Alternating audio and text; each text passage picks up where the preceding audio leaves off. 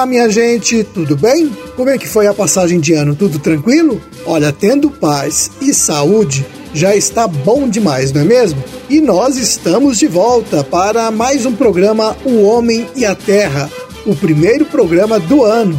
10 minutinhos de muita informação para você que lida com a agropecuária. Esse programa é um serviço de comunicação do IDR Paraná, o Instituto de Desenvolvimento Rural do Paraná e a Par Emater. Aqui na apresentação, eu, Roberto Monteiro, no som, Gustavo Estela, apoio técnico do Oswaldo Hagemaia e da equipe desta emissora. Hoje é sexta-feira, dia 1 de janeiro de 2021, Dia Mundial da Paz e Dia da Confraternização Universal. Santos do dia para as orações Santa Maria, Mãe de Deus, e São Vicente Maria Strambi. E o município de Brasilândia do Sul está fazendo aniversário hoje. Parabéns! Minha gente, o coronavírus já faz parte da nossa realidade, infelizmente. E enquanto a vacina não chega aqui, nós temos que tomar todas as providências para a gente não se contaminar com a doença. E o produtor também deve seguir algumas orientações. Uma primeira atitude é evitar o contato com quem vem de fora da propriedade. Se você, por exemplo, tiver que entregar leite, mantenha a distância da pessoa que vem de fora. E depois que ela foi embora, é preciso limpar tudo que ela trouxe e também o local onde ela esteve. Uma solução barata é usar o hipoclorito use uma parte de água sanitária, conhecida também como quiboa, para nove partes de água. Mas não use essa mistura nas mãos. Uma outra coisa, diminua as idas à cidade, concentre as compras num dia só da semana. E vamos ter que mudar alguns hábitos, como a roda de chimarrão com gente de fora ou com os amigos. Não dá para a gente ficar se expondo. Lave sempre as mãos com água e sabão e evite tocar a boca e os olhos.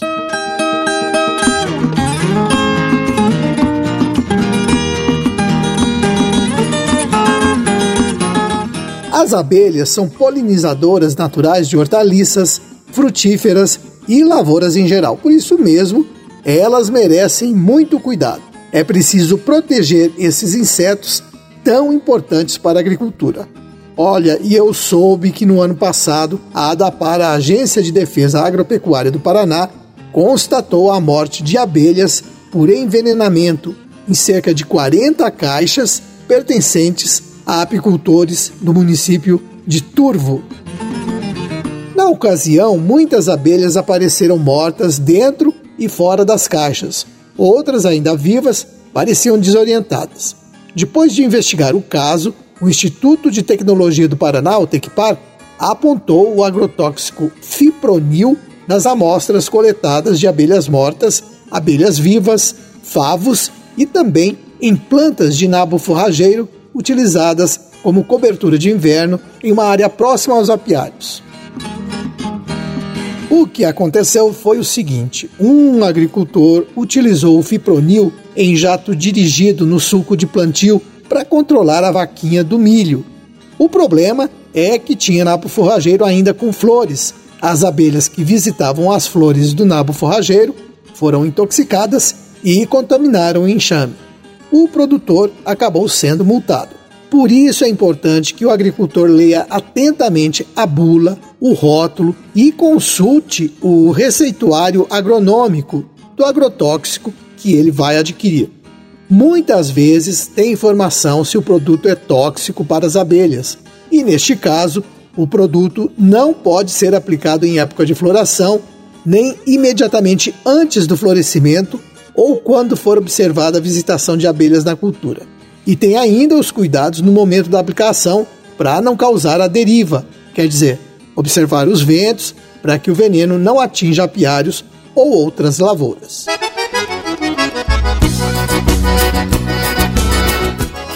E hoje temos a participação do Amauri Ferreira, coordenador estadual do projeto Erva Mate do IDR Paraná. Ele fala pra gente um pouco sobre os desafios do ano que passou. mesmo com as restrições, nossos mais de 37 mil produtores rurais aqui no Paraná e os técnicos do IDR não pararam suas atividades. Continuamos nas ações de organização da cadeia produtiva, na busca de novas parcerias e novos mercados para nossa erva mate e na capacitação de técnicos para melhor assistência técnica aos produtores paranaenses. No projeto Erva Mate, o início da safra coincidiu com o início das restrições causadas pela pandemia do Covid-19, o que gerou preocupação tanto para os 37 mil produtores rurais quanto para as 111 indústrias que temos no estado além da preocupação dos técnicos do IDR que atuam a campo, né, junto aos produtores, numa preocupação com relação a como ficaria o mercado. Devemos lembrar que a erva mate continua sendo o principal produto florestal não madeireiro do estado, tanto pela receita que ela gera para os produtores, né, quanto para as indústrias e ao próprio estado em forma de taxas e impostos, sendo de extrema a sua contribuição na renda das propriedades rurais, principalmente nos meses de inverno. Segundo os dados que levantamos pelo projeto, a participação passou de 5% do total do valor bruto da produção do Estado, que era de 203 milhões lá em 2013, para 14%, ou seja, a gente quase que triplicou a contribuição da erva mate para a economia do Estado. Né? Passou para 14% do valor dos produtos florestais, chegando próximo aí a 600 milhões de reais agora em 2020. A produção da erva mate está presente aqui no Paraná em 145 municípios, com concentração, é claro, na região centro-sul, correspondendo aí aos núcleos regionais de União da Vitória, Irati e Guarapava, que responde aí por 82% de toda a erva mate produzida aqui no estado.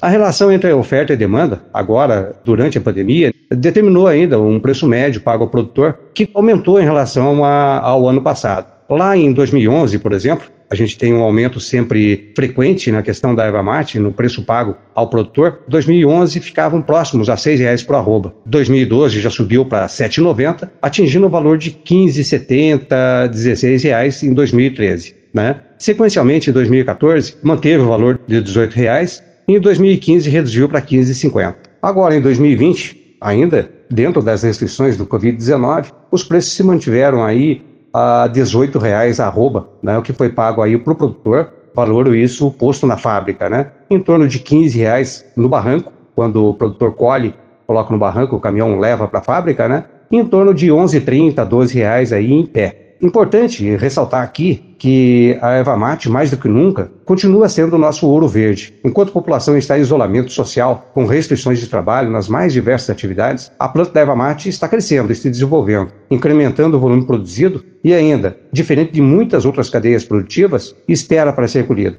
O produtor vai realizar a poda quando mais precisar de recursos. É, na realidade, a verdadeira poupança verde. Ou quando o mercado demandar. É claro, de olho no clima, mas, quando bem manejada, bem conduzida, a nossa erva mate aí chega a render aí uma vez e meia o que rende o nosso, a principal commodity aqui, o nosso principal produto agrícola, o soja. Nós Esperamos continuar contribuindo com o produtor rural, entregando a ele a melhor assistência técnica possível dentro de novas tecnologias, dentro de novos produtos, de novas formas de condução dos herbais e buscando aí atingir aí 60% do nosso mercado nacional, visto que hoje o Paraná contribui com 55% de toda a erva mate produzida aqui no Brasil. Nós somos, na realidade, o maior produtor de erva mate do mundo e esperamos continuar crescendo aí com produtos de qualidade, baseada sempre em nossos herbais nativos e nos nossos herbais sombreados, que é o nosso real diferencial nesse mercado para erva mate, dos novos produtos aí, não só de chimarrão, não só dos chás, mas novos produtos comerciais que nós esperamos alcançar aí para 2021. Pois é, e para produzir erva mate com qualidade e em quantidade, como disse o Amauri aí, o produtor conta com a assistência dos extensionistas do IDR Paraná.